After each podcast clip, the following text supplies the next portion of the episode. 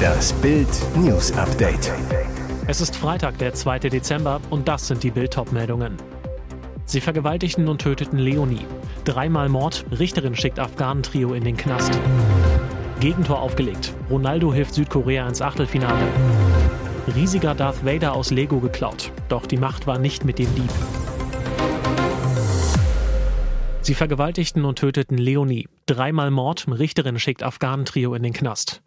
Im aufsehenerregenden Wiener Prozess um den Drogentod der 13-jährigen Leonie nach stundenlanger Vergewaltigung wurde heute Nachmittag das Strafmaß für die drei Angeklagten verkündet.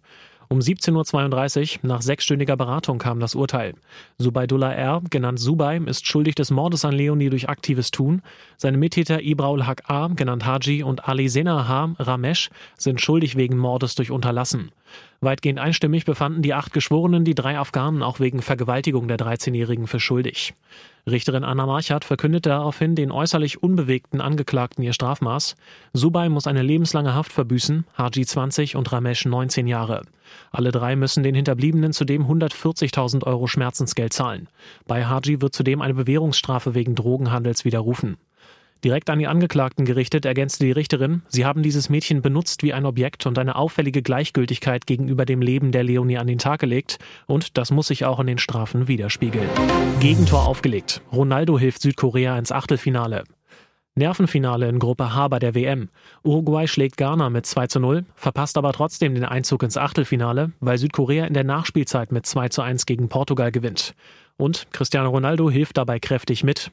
Horta bringt Portugal zunächst in Führung, dann gleicht Kim für Südkorea aus. Ronaldo sieht beim Ausgleich ganz unglücklich aus. Der Ex-Man United-Star dreht sich nach einer Ecke weg, bekommt den Ball an den Rücken und legt dadurch unfreiwillig für Kim auf. Nach dem Ausgleich rennen die Südkoreaner an, wollen unbedingt den Sieg. Ein 2 zu 1 würde fürs Achtelfinale reichen und in der Nachspielzeit fällt dann der viel umjubelte Treffer. Südkorea feiert, zieht als Zweiter hinter Portugal in die K.O.-Runde ein. Und Uruguay versinkt im Tal der Tränen. Am Ende fehlt dem Team um Alstar Luis Suarez ein Treffer fürs Achtelfinale. So scheiden sie allerdings aufgrund der weniger erzielten Tore im Vergleich zu Südkorea aus. Special Gast erhebt schwere Vorwürfe. Promi Big Brother, Eklat hinter den Kulissen. Dicke Luft herrscht manchmal nicht nur im Container, sondern auch hinter den Kulissen. Bild erfuhr, bei Promi Big Brother soll es am Rande der Live-Show zum Eklat gekommen sein. Ein Gast, der fest eingeplant war, wurde in letzter Sekunde rausgeworfen. Was genau passiert ist? Peter Kujan, der Ex-Freund von Kandidatin Valentina, erklärt, dass er am Dienstag zu der Late-Night-Show von Promi Big Brother eingeladen war und dann kurzfristig wieder ausgeladen wurde, angeblich ohne jegliche Begründung. Peter sagt zu Bild, ich war als Special-Gast eingeladen, es war alles super, ich habe meinen Vertrag bekommen. Als Valentina dann zum Rauswurf nominiert war, wurde die Produktion hektisch. Die Producerin sagte, dass wir jetzt sofort gehen müssten. Valentinas Ex empfand das als regelrechte Flucht, er habe sich wie ein Sträfling gefühlt. Dass ich so plötzlich trotz Vorankündigung nicht an der Show teilnehmen durfte, war für alle ein Schock. Der Moderator konnte mich nicht mehr ankündigen und alle Instagram-Postings, die bis dahin produziert waren, wurden gelöscht. Das habe ich noch nie erlebt, sagt er. Er sagt außerdem aufgebracht, Frechheit, meine Anreise aus der Schweiz war völlig umsonst. Was sagt Sender Sat1 dazu? Auf Bildanfrage antwortet ein Sprecher, Promi Big Brother die Late Night Show ist eine tägliche Live-Sendung, die sich flexibel den Geschehnissen rund um Promi Big Brother anpasst. Da kommt es gerne mal zu kurzfristigen Änderungen. Riesiger Darth Vader aus Lego geklaut. Doch die Macht war nicht mit dem Dieb. Da schlug die dunkle Seite der Macht aber zurück. Ein ganz perfider Diebstahl beschäftigte die Polizei Hannover. Ein 1,35 großer Darth Vader aus Lego-Stein wurde in der City geklaut. Die legendäre Figur mit schwarzem Umhang ist der Bösewicht aus der Filmreihe Star Wars. Vor einer Woche rollte ein Lastwagen in der Bahnhofsstraße vor. Darth Vader wurde auf die Laderampe gehievt. Als Leihgabe sollte er zurück an den Hersteller gehen. Ein Polizeisprecher sagt, in einem unbeobachteten Moment näherte sich ein Mann dem dunklen Plastiklord und entwendete die Figur von der Rampe. Die Mitarbeiter der Abbaufirma schockiert. Sie konnten den Diebstahl nicht auf sich sitzen lassen und forschten im Netz nach Darth Vader. Tatsächlich wurde er am Wochenende dann für 1000 Euro inseriert. Ermittler gaben sich dann als Käufer aus, vereinbarten die Übergabe. Statt des erhofften Geldes erhielt der mutmaßliche Täter dann ein Strafverfahren wegen Diebstahls und war auch die Darth Vader-Figur los, so der Sprecher weiter. Und jetzt weitere wichtige Meldungen des Tages vom Bild Newsdesk. Pure Schadenfreude. Katar TV verhöhnt deutsche WM-Verlierer. Wer den Schaden hat, braucht für den Spott nicht zu sorgen. Das katarische TV verhöhnt unsere deutschen WM-Verlierer nach dem frühen Ausscheiden in der Gruppenphase. Live zu sehen, in einer WM-Sendung nach dem deutschen Aus winken die Gäste und die Moderatoren mit zugehaltenem Mund in die Kamera, deuten eine Art Tschüss an. Dazu sagt ein Moderator zum Schluss der Sendung, und so verabschieden wir Deutschland von dieser WM. Pure Schadenfreude bei Katar und eine klare Anspielung auf den deutschen Protest vor der ersten Gruppenpartie gegen Japan. Dort hatten sich die DFB-Profis auf dem obligatorischen Mannschaftsfoto als Reaktion auf das Verbot der One Love-Binde durch die FIFA demonstrativ den Mund zugehalten, wollten so gegen die Zensur des Gastgeberlandes und des Weltverbandes demonstrieren. Kurz vor dem Start der WM hatte die FIFA die umstrittene Binde verboten und den Verbänden Strafen angedroht, falls die Kapitäne die One Love Binde doch tragen sollten. Welche Strafen gedroht hätten, wollte die FIFA übrigens nicht verraten. Ein Toter und vier Verletzte. Monsterwelle trifft Kreuzfahrtschiff in der Antarktis. Ein Antarktis-Kreuzfahrtschiff ist in einen schweren Sturm geraten, mit tödlichen Folgen. Die Viking Polaris, mein gezielt für Kreuzfahrten in die Polarregion vermarktetes Passagierschiff, ist während eines heftigen Unwetters von einer riesigen Welle getroffen worden. Dabei wurde ein Mensch getötet, vier weitere wurden verletzt. Die Viking-Gruppe teilte mit, dass das Schiff auf dem Weg nach Argentinien war. Durch die Welle wurde die Viking Polaris den Angaben zufolge teilweise beschädigt. Korrespondenten der Nachrichtenagentur AFP berichteten aus dem rund 3200 Kilometer südlich der Hauptstadt Buenos Aires gelegenen Hafen, dass unter anderem mehrere Fenster zu Bruch gingen. Das erst vor etwas mehr als zwei Monaten fertiggestellte Schiff soll nun repariert werden. Der Vorfall ist das zweite Unglück auf einer Antarktiskreuzfahrt innerhalb kurzer Zeit. Erst vor zwei Wochen war es zu einem anderen tödlichen Unglück gekommen. Zwei 76 und 80 Jahre alte Männer starben, als sie mit einem Beiboot unterwegs waren und dieses kenterte. Ihr hört das Bild News Update mit weiteren Meldungen des Tages. Tragisches Unglück bei Halle. Bei einem Bahnunfall auf der Strecke ist in der Nacht zum Freitag ein Gleisarbeiter gestorben. Drei weitere Bahnmitarbeiter wurden verletzt. Der Unfall ereignete sich auf der Strecke bei Halle Ammendorf gegen drei Uhr. Die Notfallleitstelle der Bahn hatte den Notruf abgesetzt. Polizeisprecherin Romy Gürtler zu Bild. Eine Lok ohne Waggons ist gerade auf den Gleisen entlang gefahren, als sie leider vier Personen erwischte. Drei Personen wurden verletzt und ins Krankenhaus gebracht. Eine Person hat nicht überlebt. Die Identität des Toten ist noch nicht geklärt. Auch das Alter der Verletzten, einer davon schwer, liegt der Polizei bislang nicht vor.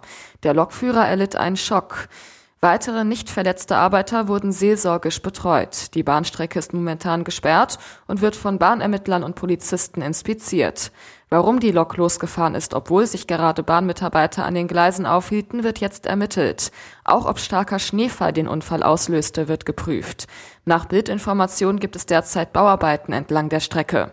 Die Deutsche Bahn meldete Verspätungen. Alle ICE-Züge zwischen Halle an der Saale Hauptbahnhof und Erfurt Hauptbahnhof werden in beiden Richtungen umgeleitet und verspäten sich um etwa 30 Minuten. Wie lange die Sperrung der Strecke dauern wird, ist noch nicht abzusehen. Kathi Hummels, Patchwork-Glück mit Schatz Matz. Wenn getrennt, dann so. Kathi und Mats Hummels haben nach 14 Jahren Liebe im vergangenen Sommer ihr Beziehungsaus bekannt gegeben. Eine harte Zeit für die erfolgreiche Moderatorin. In ihrer Doku Kathi Hummels, alles auf Anfang, sprach Kathi offen über ihren Herzschmerz. Da war immer diese Traurigkeit in Bezug auf Mats und dass wir es nicht hinbekommen haben, so Kathi. Die Liebe ist gegangen, die Freundschaft bleibt. Auf Instagram zeigt Kati immer wieder, trotz Trennung halten sie und Mats zusammen, bleiben mit Söhnchen Ludwig eine Familie und gucken sogar noch gemeinsam Fußball. Auch wenn die WM Donnerstagabend für uns vorbei war, hatten Kati und ihr Ex gute Laune, wie ein frisches Familienfoto zeigt.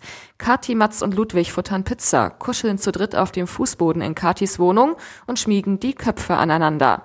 Was die ehemalige Spielerfrau zu dem bitteren WM aussagt, ich persönlich finde es schade, dass wir raus sind, aber mit dieser WM und unter den Umständen, unter denen sie stattfindet, kann ich mich nicht anfreunden. Sie steht unter einem schlechten Stern.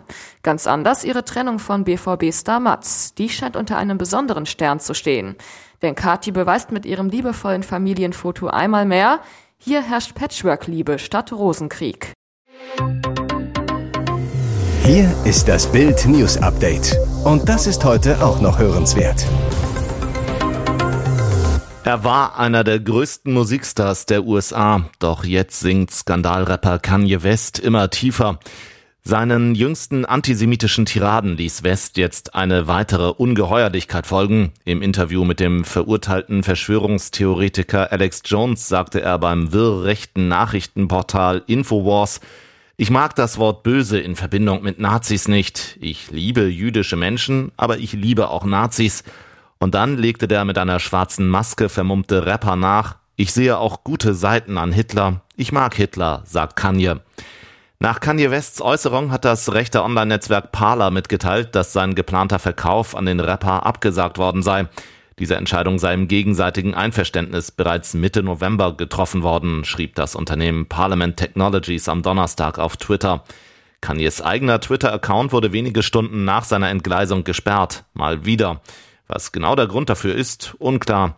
Twitter-Chef Elon Musk erklärte später, dass das Profil wegen Anstiftung zur Gewalt gesperrt wurde.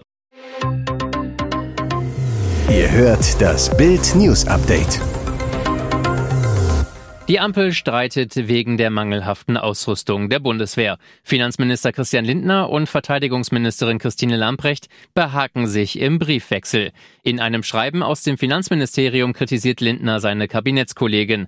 Auch Industrievertreter hätten darauf verwiesen, dass die schleppende Verfügbarkeit von Ausrüstung und Munition nicht aufgrund fehlender Haushaltsmittel, sondern durch komplizierte, teils intransparente und inkonsequente Bedarfsplanung sowie bürokratische Bestellprozesse ihres Haushalts Hauses bedingt sein. Mit anderen Worten, die Ministerin und ihr Ressort haben genug Geld, aber falsch geplant.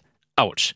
Bezeichnend ist auch der Tonfall. Offenbar haben wir eine unterschiedliche Wahrnehmung zu dem an diesem Montag stattgefundenen Spitzengespräch mit der Rüstungsindustrie, schreibt Lindners Staatssekretär an den Gegenüber im Wehrressort.